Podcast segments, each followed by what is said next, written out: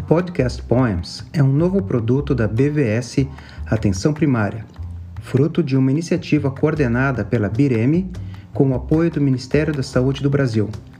Nosso objetivo é aprimorar os conhecimentos dos profissionais que atuam na atenção primária em saúde de uma forma direta e rápida. Vamos apresentar semanalmente o resumo de um poema, na tradução livre, Evidências que Importam ao Paciente. Acesse a BVS APS em aps.bvs.br e confira este e outros produtos oferecidos para você.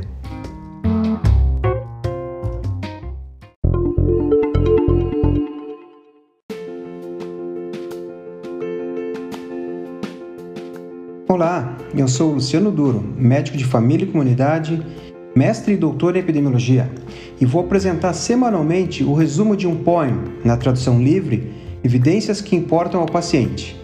Acesse a BVS APS em aps.bvs.br e confira este e outros produtos oferecidos para você.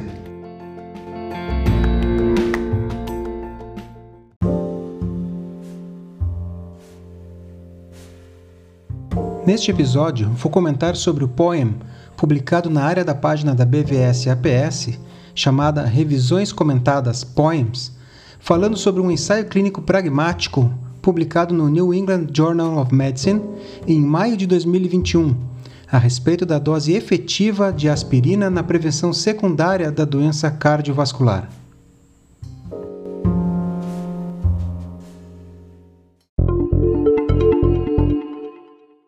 Apesar de não muito questionada pelos usuários, a dose realmente efetiva de aspirina, AS, capaz de prevenir eventos cardiovasculares indesejados em pessoas que já possuem algum histórico de evento cardiovascular prévio, geralmente é motivo de conversa entre médicos de família e comunidade na rotina dos consultórios. Este segundo episódio do podcast Poems discute se no mundo real a dose mais baixa equivale à dose mais alta de aspirina na prevenção secundária da doença cardiovascular. Confere aí.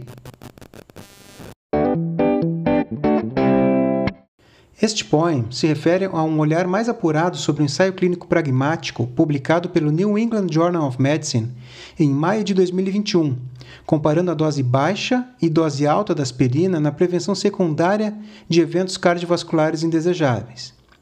E a principal resposta desse estudo foi: além de não ter havido vantagem extra nessa dose mais alta na prevenção desses eventos indesejáveis, houve uma taxa de conversão para dose mais baixa maior entre esses usuários. Ou seja, além de não ter um benefício extra, as pessoas que tomavam as doses maiores decidiam com mais frequência reduzi-la comparado a quem tomava a dose mais baixa aumentar. Nesse estudo, ele recrutou aproximadamente 15 mil pessoas e dividiu elas em dois grupos. Aquele estudo que visa avaliar os efeitos da intervenção em condições habituais na população. É, aqui cabe um investimento nesse tempo do podcast, desse episódio, para falar um pouquinho sobre esse tipo de delineamento, esses ensaios clínicos pragmáticos. Os ensaios clínicos randomizados, eles são estudos que avaliam a eficácia de uma intervenção, principalmente ao se utilizar né, do processo de randomização e de acompanhamento das pessoas. Os estudos ditos pragmáticos ou estudo de efetividade, né, aí eu coloco algumas aspas porque existe alguma, é, alguns detalhes que não, vai, não é o objeto desse podcast, mas pode ser de uma outra conversa mais adiante. Eles buscam avaliar os desfechos considerando as condições dos participantes no mundo real, principalmente suas preferências pessoais, as questões das falhas terapêuticas, as dificuldades de adesão, entre outros fatores. Interessante entender que nesse estudo em questão tá, não houve uma análise real da preferência dos participantes, ou seja, não se deixou que a vida fizesse com que eles decidissem qual das doses eles iriam utilizar, que aí sim seria uma real uh, validade né, de um estudo pragmático mesmo, né, que deixar que a vida decida inclusive o quanto se vai utilizar. Né, que as análises se focaram nos resultados considerando a vida normal inclusive considerando a decisão compartilhada entre médico e a pessoa atendida. Claro que dá para discutir um pouquinho aqui o quanto na vida real existe essa discussão, né? Olha, o senhor quer receber tal dose ou tal dose. É, o que esse estudo fez e uma outra característica dele é que os próprios participantes eles compravam as doses. Então eles recebiam uma, uma verba, inclusive, para comprar. E claro, né, de posse dessa verba, eles poderiam decidir se aumentavam ou diminuíam, dependendo da sua própria vontade. Porém, o start, né, o baseline, foi após uma randomização de um grupo recebendo 81 miligramas e outro grupo recebendo as 325, certo? Bom, outra questão importante é entender que quando se coloca um desfecho composto, por quê? É, a ideia de desfecho composto que foi a, a a definição, ou seja, o objetivo do estudo era, ok, vamos ver se 81 miligramas é diferente de 325 em relação a um desfecho que é um composto de desfechos, ou seja, ele é recheado por diversos desfechos para dar mais corpo, né, para ter um N final maior. E isso até estatisticamente dá um pouco mais de, de robustez e poder né, para entender as diferenças que seriam então encontradas. Claro que nisso pode se perder muita informação no meio do caminho. Então, no caso em questão, na composição, né, o desfecho composto foi um, um somatório de morte por doença cardiovascular, hospitalização por infarto do miocárdio ou hospitalização por acidente vascular encefálico. Então, era um composto de três uh, eventos. Entendo que qualquer um desses três desfechos sejam realmente importantes e devem ser considerados, sem a necessidade de separar cada um. Mas mesmo assim, no estudo, quando se separaram esses três, fizeram-se então, fez a análise do desfecho composto e depois, então, dá, vamos ver então em separadamente se teve alguma diferença entre eles. E não houve diferença quando se comparou cada grupo é, em função de dose.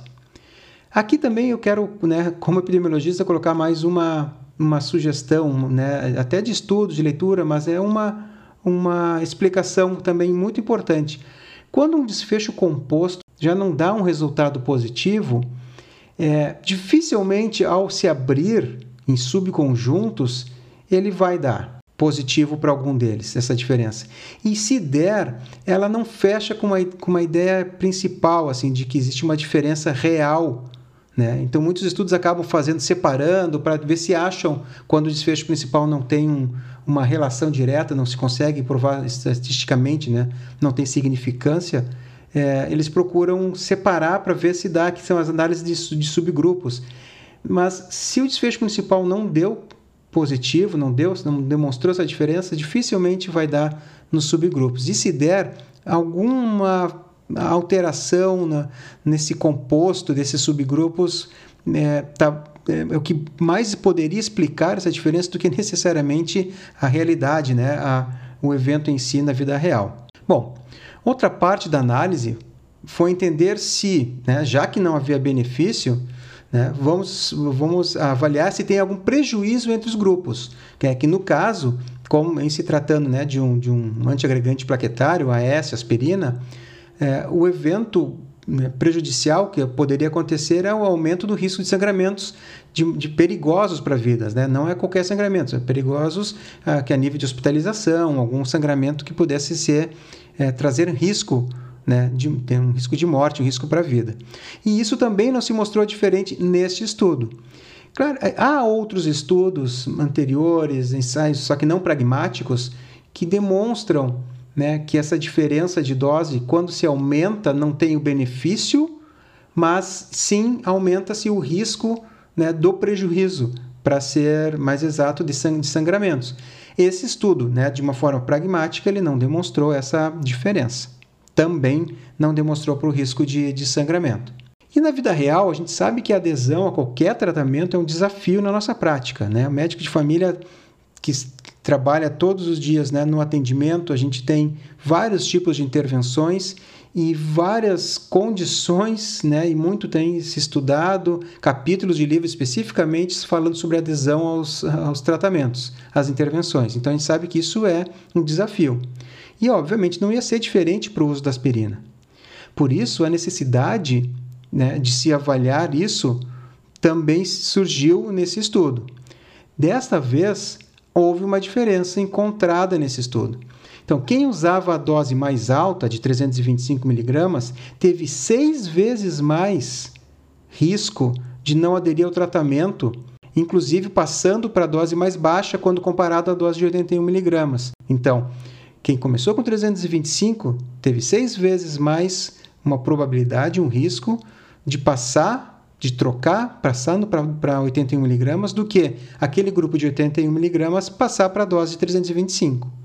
Outra coisa, foi visto também que no grupo de dose maior houve mais, mais descontinuidade do tratamento comparado ao que tinha de menor dose. Descontinuidade é a pessoa respondia assim: Você está tomando regularmente a aspirina?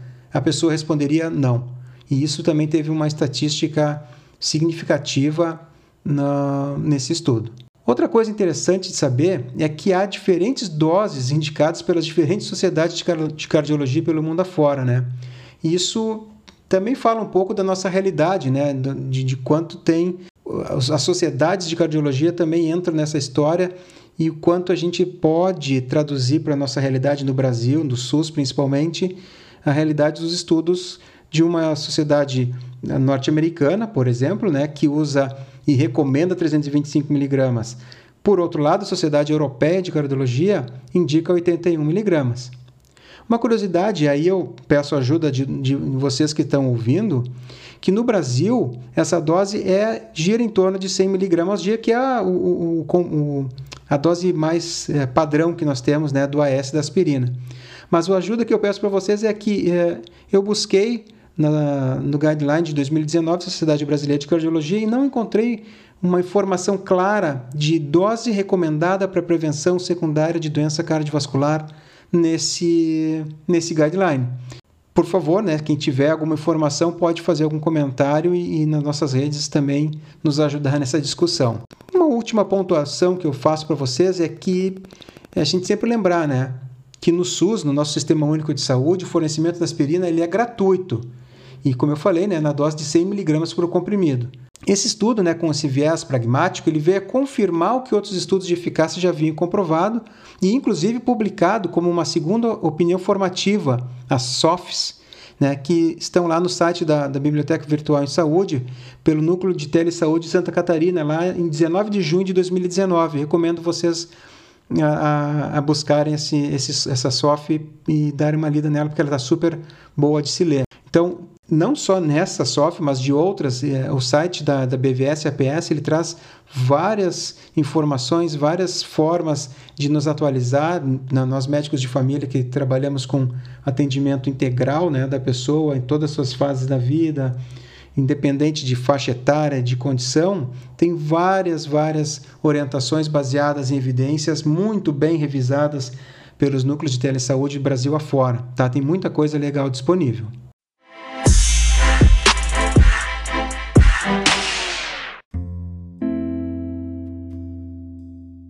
Obrigado a você, ouvinte, por nos acompanhar até aqui. Com produção, roteiro e produção técnica de Luciano Duro. Nos siga nos principais serviços de streaming para ouvir este e outros episódios do podcast Poems da BVS APS.